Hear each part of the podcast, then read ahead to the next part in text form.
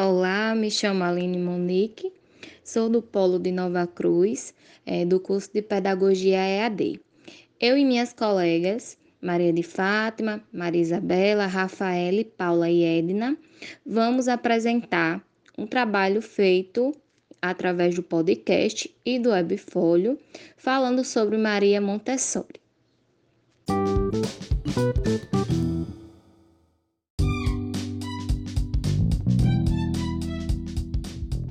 Boa noite a todos.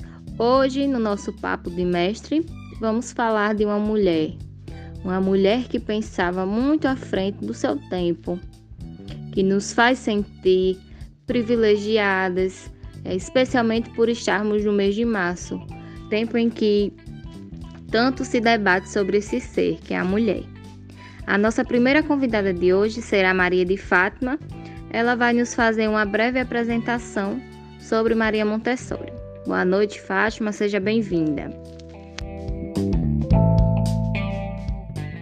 Maria Montessori é, nasceu na Itália, mas foi cidadã do mundo. Inclusive, agora ainda estamos vivendo um marco extraordinário, que é o seu sesquicentenário de nascimento. Em 1892, ela entrou na Faculdade de Medicina de Roma. E para quem pensa que entrar em uma turma de medicina é difícil hoje, naquela época, como a primeira mulher a cursar medicina, sequer podia ficar numa sala de aula com homens. Em 1898, foi mãe solteira de Mário, seu único filho. Através da sua participação em um congresso pedagógico que ocorreu na cidade italiana de Turim, em 1899, o seu trabalho se tornou efetivo. Em 1904, passou a ser professora titular de antropologia da Universidade de Roma.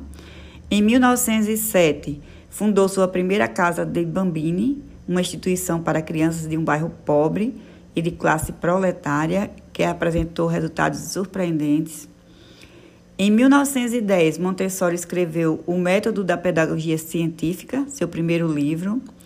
Em 1913, ministrou seu primeiro curso de formação para professores. Durante os anos de 1939 e 1947, foi morar na Índia como exilada, onde fez amizades, inclusive com Mahatma Gandhi, ao término da Segunda Guerra Mundial, em 1947, ela ganhou o convite do governo italiano e regressou para a Itália. Morreu em 1952 na Holanda, ao lado do seu filho Mário, herdeiro de sua obra. Isso mesmo, Fátima. Maria Montessori foi uma pessoa que viveu muito além de seu tempo. Ela deixou um grande legado para a humanidade. Prosseguindo a nossa conversa, vou convidar Rafaele, ela vai apresentar um pouco é, sobre a concepção do brincar para Maria Montessori. Concepção de brincar. Muito mais do que um lugar para armazenar mobiliários, livros, brinquedos e materiais pedagógicos, o ambiente escolar é um espaço estimulador. É o lugar onde a criança deve circular livremente, onde ela pode escolher com o que e como brincar, conforme sua vontade e necessidade. Ao manipular os materiais, a criança, além de brincar, está assimilando vários conceitos. Podem ser utilizados individualmente ou em grupo. O brincar serve como ferramenta a favor de uma aprendizagem ampla nos aspectos cognitivos psicossociais e filosóficos, desenvolvendo na criança a capacidade de julgamento.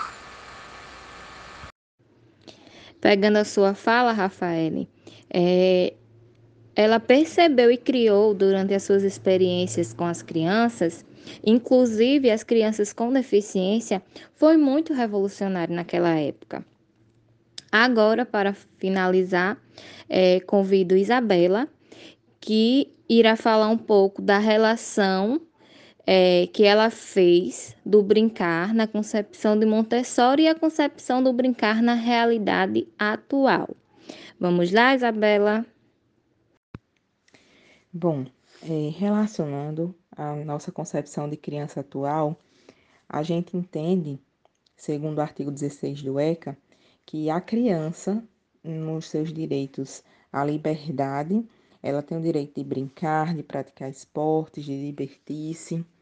Nós também temos o nosso documento mais atual, que é a BNCC, e traz que o brincar para a criança é um direito de aprendizagem. Então, brincar deve ser livre. É, a criança tem o direito de brincar livremente, segundo a nossa concepção atual de criança. É, e o nosso pensamento atual sobre o brincar. No entanto, quando a gente percebe a relação do brincar para Maria Montessori, pelo menos nas nossas, nas nossas observações, nos textos que nós lemos, é, as atividades que Maria Montessori organizava tinham sempre objetivos explícitos.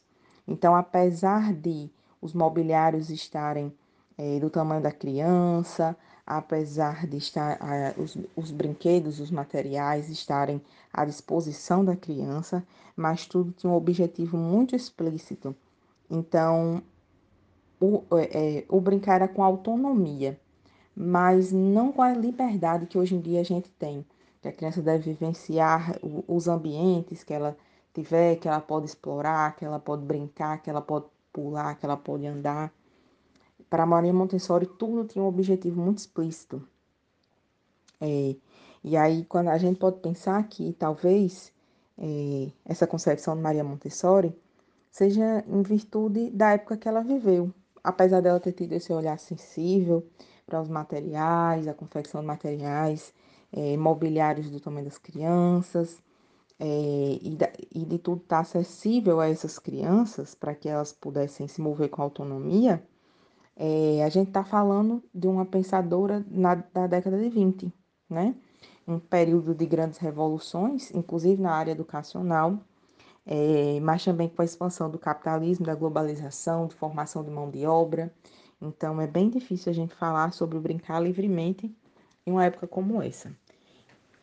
Então, essas foram as, as relações que nós conseguimos estabelecer. Isso mesmo, Maria Isabela. Muito pertinente a sua fala. Muito obrigada pela sua contribuição. Agora, minha gente, para encerrar, vamos aproveitar o nosso momento cultural. Hoje vamos apresentar um cordel produzido por Davi Mota, aluno do quinto ano, lá no ano 2016, retirado da página do, do Facebook da Escola Montessoriana de Cam Montessori. Maria Montessori na Itália surpreendeu, pois com como educadora, sua fama cresceu. Desde muito jovem, interesse manifestou pelas matérias científicas que tanto lhe agradou. Então ela decidiu na medicina se inscrever, mas a profissão ela teve que rever. Então, com as crianças, iniciou-se o trabalho e o amor pela profissão não precisou de atalho. Observando crianças, inspirou-se então criou a casa Del Bandini com amor no coração, com um indivíduo único, olhar para dentro de mim. Esse é o método Montessori, ele foi criado assim. Com liberdade e autonomia, neste método aprendemos e com Maria Montessori, nossa história escrevemos. Assim, pessoal, encerramos o nosso papo de mestre. Agradecemos aos ouvintes, às colegas que aqui estão presentes hoje e também a Edna e a Paula que nos acompanharam durante o percurso que realizamos até aqui. Uma boa noite a todos e fiquem bem.